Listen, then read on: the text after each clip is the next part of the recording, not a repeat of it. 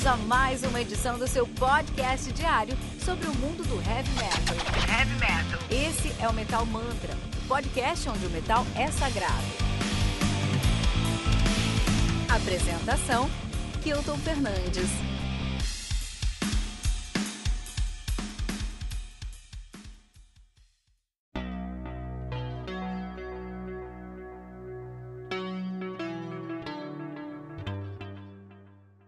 Third, do Demons and Wizards, álbum lançado no dia 21 de fevereiro de 2020 pela Century Media Records. Álbum conta aí com 11 músicas, totalizando 1 hora e 4 minutos de play.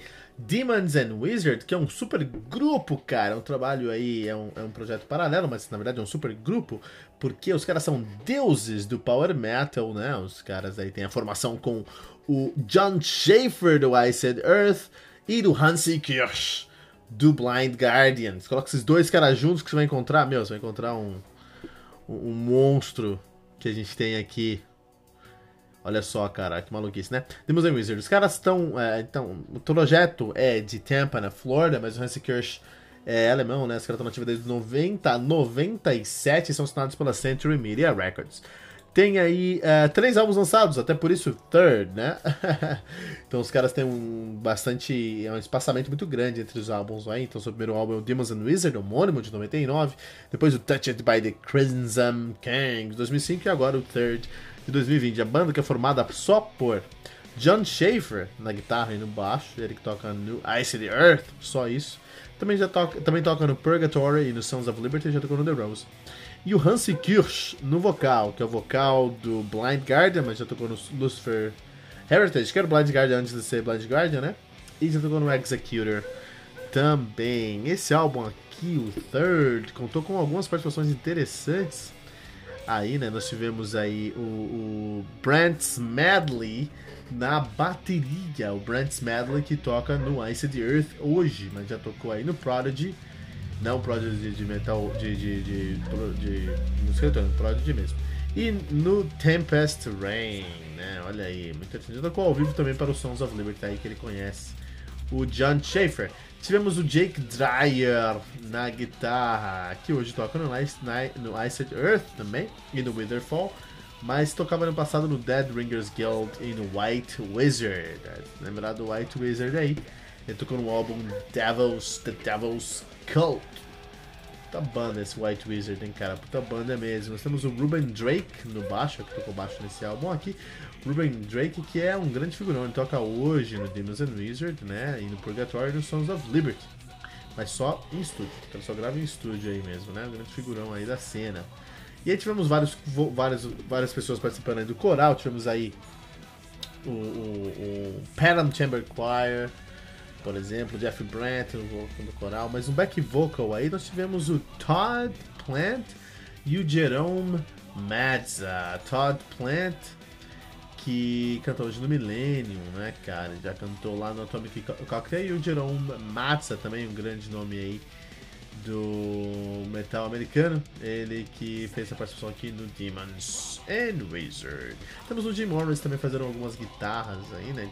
Essa guitarra, essa, álbum tem muito guitarra, ele que toca lá no Oliva, que é o projeto do John Oliva Payne. Olha aí, cara, interessante, né? Já tocou em vários lugares, por exemplo, no Circle of Cir Circle to Circle, no The Middle of Nowhere. Circle to Circle é uma banda que eu gosto muito. Ele que é irmão do Tom Morris. Tom Morris, que é. Uh, uh, um, Uh, fez várias participações não só no John Payne, como também aí no Iced Earth. É uma patota, a patota do, do heavy metal, power metal americano tá aí nesse álbum do Demons and Wizards. Né? Então você junta aí dois caras gigantescos para o power metal, que é o John, que é o John Oliver, que é o Hansi Kirsch com o John Schaefer, que você tem? Um álbum gigantesco, gigantesco mesmo, né?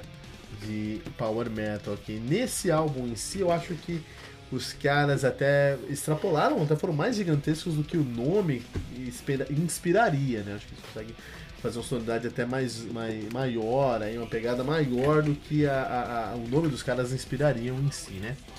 E quando eu penso em, em, em, em Demons and Wizards, eu penso no quê? Eu penso no, na voz do Hansi Kosh no, na guitarra do Ice Earth. Tem que ser isso.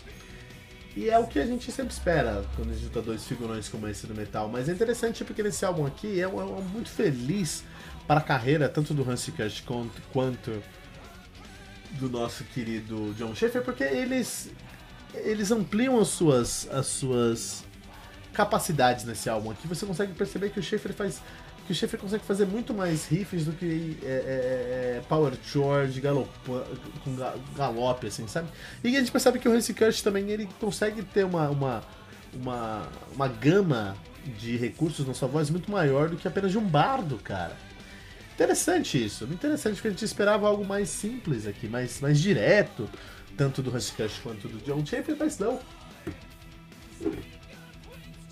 a gente tem um trabalho até bastante intricado aqui, cara. Isso é muito legal.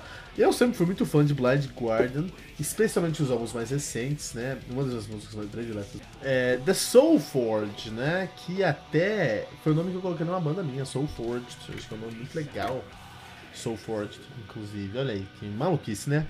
Gosto muito de Soul Forge, mas eu gosto muito de Blind Guardian. Acho que o Blind Guardian consegue ter um teor. Eles são grandes contadores de história, tanto que o último álbum dos caras agora, né?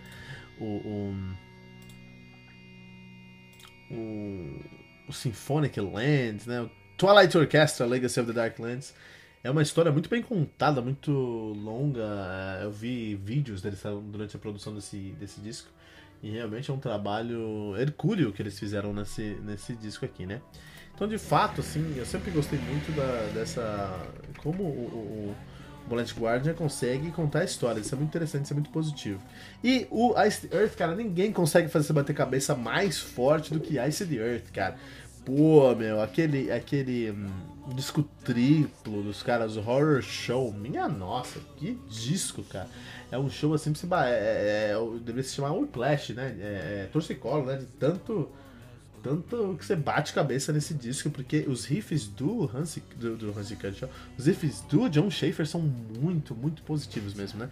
John Schaefer que é muito prolífero também, toca em vários lugares aí, cara com muitas ideias, não consegue ter as ideias só no Ice the Earth, até que a tem umas tretas lá, e aí ele vem e toca em vários lugares. Inclusive Ice the Earth é uma das bandas que está devendo, está devendo álbum novo, o último álbum dos caras é de 2017, o Incorruptible. Mas eles já têm single novo aí, ó, Burnt Offerings e Curse the Skies.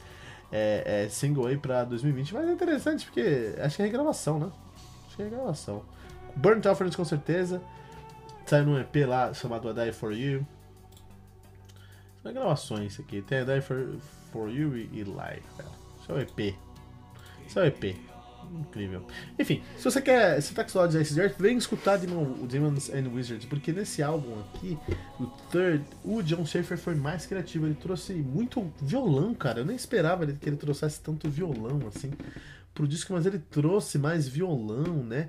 E, e, e, mais longos, e sons mais longos, e músicas mais longas. Tem duas músicas de 10 minutos ou mais aqui nesse álbum. Que, e o John Schaefer fazendo um puta trabalho aí com, com, com, a, sua, com a sua guitarra, cara é muito criativo mesmo, cara. Eu, fico, eu fiquei impressionado pelo peso e pela criatividade e pelo tamanho do volume de riffs competentes e conscientes aqui do, do Schaefer, né? Ah, todavia, é muito interessante a gente pensar que esses caras aqui têm uma relação muito forte. É, são quase 30 anos, é, quase 20 anos. Não, 20 já foi, né? 22 anos 21 anos, 22 anos de carreira, os dois juntos aí, cara, desde o primeiro encontro, e os caras ainda tem muita coisa, muita, muita lenha para queimar, cara, né? E eu acho interessante como eles, é, é, eles conseguem unir essas duas sonoridades que são tão diferentes, que são tão distintas, né? Pensa em Blood Guardian, a gente não consegue pensar em Side Earth. A gente pensa em Ice Earth, a gente não pensa em Blood Guardian. Isso é uma coisa muito, muito real dentro do Power Metal. Você pode ter três bandas de Power Metal juntas que são totalmente diferentes, né? Vamos pensar aí no, no Ice Earth mesmo, no Blind Guardian e no Halloween. Você coloca essas três bandas juntas, são três bandas de Power Metal mas por conta de onde eles, é, da escola que eles vieram, eles têm uma, eles têm uma pegada muito diferente. O, o Blind Guardian já é aquela escola mais speed metal, tradicional alemã, depois evoluindo para um som mais próprio, mas ainda dentro dessa, dessa, dessa escola do speed metal alemão. O Halloween que começou no speed metal alemão e progrediu para o pai do power metal melódico, também numa escola alemã. E o uh, Ice Earth construindo uma característica, uma personalidade própria para o power metal americano, power metal da Flórida, que fez escola também, né? Então, tem três bandas de power metal totalmente diferentes aí. E é muito interessante quando a gente, porque a gente vai escutar esse álbum aqui, alguns momentos você vai se sentir escutando Blind Guardian, alguns momentos você vai se sentir escutando Last Year, e alguns momentos você vai se sentir escutando algo totalmente diferente. E é muito interessante isso, é, captar essa, essa nuance aí do artista. Eu queria muito é, ter reporte de show. Vou até dar uma buscada aqui se tem reporte de, deles gravando esse disco aqui, né, cara? Uh, porque uh, uma vez eu, eu, tive a oportunidade aqui no Metal Mantra de entrevistar o Henrik Basta. Até vou deixar esse, esse episódio aqui separado pra gente, pra você dar uma olhada depois. Fazendo essa entrevista com o Henrik Bott do. Uh, achei um Studio Report do Demons and Wizards, uma série aqui. Eu vou deixar também no nosso na, na, nossa descrição aqui. Então, acabou de escutar esse review, vai ver os vídeos, cara. Eu queria ver muito isso. Por quê? Deixa eu contar essa história. Eu fiz essa entrevista com o Henrique Bott alguns anos atrás aqui no Metal Mantra, no lançamento do Humans. Na verdade, foi no dia do lançamento do Humans saiu esse episódio aqui no Metal Mantra, né? Então até consigo ver aqui a data, né? Porque esse foi no mesmo dia ali. Dark Water, que é uma banda muito, muito interessante, muito importante até de. de um, é, prog, é, prog metal é, sueco, cara, né? Saiu em 2019, cara, é, faz um ano, em março, 1 de março de 2019 a gente fez esse lançamento do Humans aqui no Metal Mantra, foi uma experiência muito interessante. E conversando com ele, a gente falou muito sobre essa questão de. de porque ele falei, putz, você lançou esse álbum em vinil, em CD e online, cara. Por quê? Por que essas três mídias? Qual a diferença que você vê dessas três mídias? Eu pensei que ia falar, ah, não. Você quer dar aquela resposta padrão de jogo de futebol, mas não ele foi muito profundo, cara. Ele me ensinou bastante nesse dia, né? Importante aí. Até, o músico, até um ponto importante aí pro músico sueco. O músico, músico sueco é um cara aí muito, muito competente, né? E eu conversando com o Henrique Bott, ele falou: Meu, pensa aí, se você vai no museu, você vai ver uma obra de arte lá e você vai captar muita coisa dessa obra de arte, mas o seu olho tem um limite de cor. Você não vai ver todas as cores possíveis nesse quadro, cara, porque seu olho tem um limite de cor. Você pega uma, uma foto aí em 4K, Ultra HD, você talvez encontre mais qualidade naquele, naquela foto do que seu olho possa ver. Então, com certeza, você, pode, você vai ter uma qualidade ou uma abrangência de, de qualidade maior aí numa foto 4K do que de verdade indo no museu. Mas no museu você vai sentir a presença daquele álbum no, no, na sala do museu. Você vai sentir o cheiro da tinta envelhecida por anos e anos e anos. Você vai se conectar, você vai se sentir sendo levado de volta aí a, a época que aquele álbum foi pintado, por exemplo. Você vai conseguir ver a textura daquele álbum, a textura da, da paletada daquele, daquele artista, da pincelada daquele artista ali. Você não vai ter isso numa foto, você vai ter isso só no, no, no nosso. no museu mesmo, né? No, no museu mesmo. De, toda, de, toda, de todo jeito. Agora, é... então ele comparou isso ao lançamento dele. Ele falou: oh, meu, se você pega aí o, meu vinil, você vai se você pega aí o meu, o meu, o meu Spotify, né? Você pega o álbum no Spotify, você vai conseguir encontrar ali com uma qualidade até maior do que a gente sentiu quando tava gravando, cara. Porque você consegue dar uma masterizada, uma filtrada, você consegue uma qualidade maior. Se você pegar o, o, o, o, CD na mão, cara, você vai ter aí um encarte, você vai ter uma outra experiência. Mas se você pegar o vinil, cara, é como se você fosse pro ateliê desse artista, entendeu?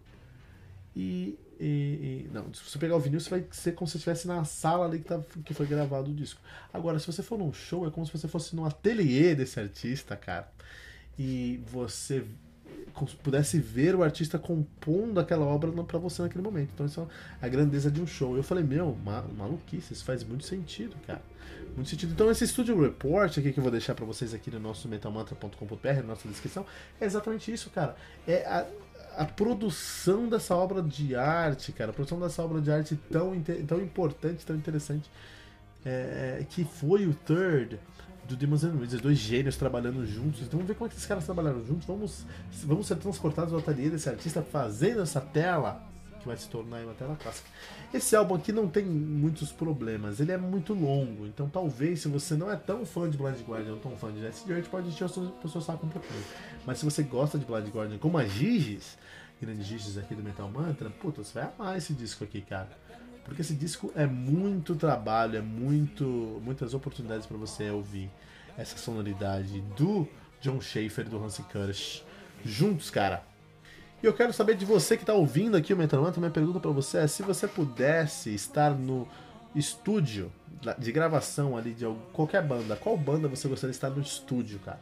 Qual banda você estaria, gostaria de estar acompanhando a produção de, dessa banda? Ou de um álbum também, ou do estúdio de uma banda em si, se você, se você tiver de um álbum específico, qual estúdio você gostaria de ter entrado para ver a produção daquele álbum? Deixe seu comentário aqui no metalmantra.com.br.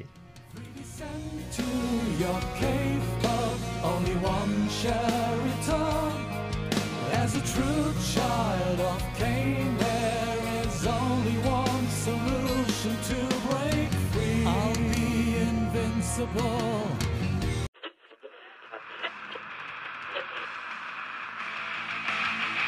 ficamos por aqui com mais uma edição do seu podcast diário sobre o mundo do heavy metal. Esse é o Metal Mantra, o podcast onde o metal é sagrado.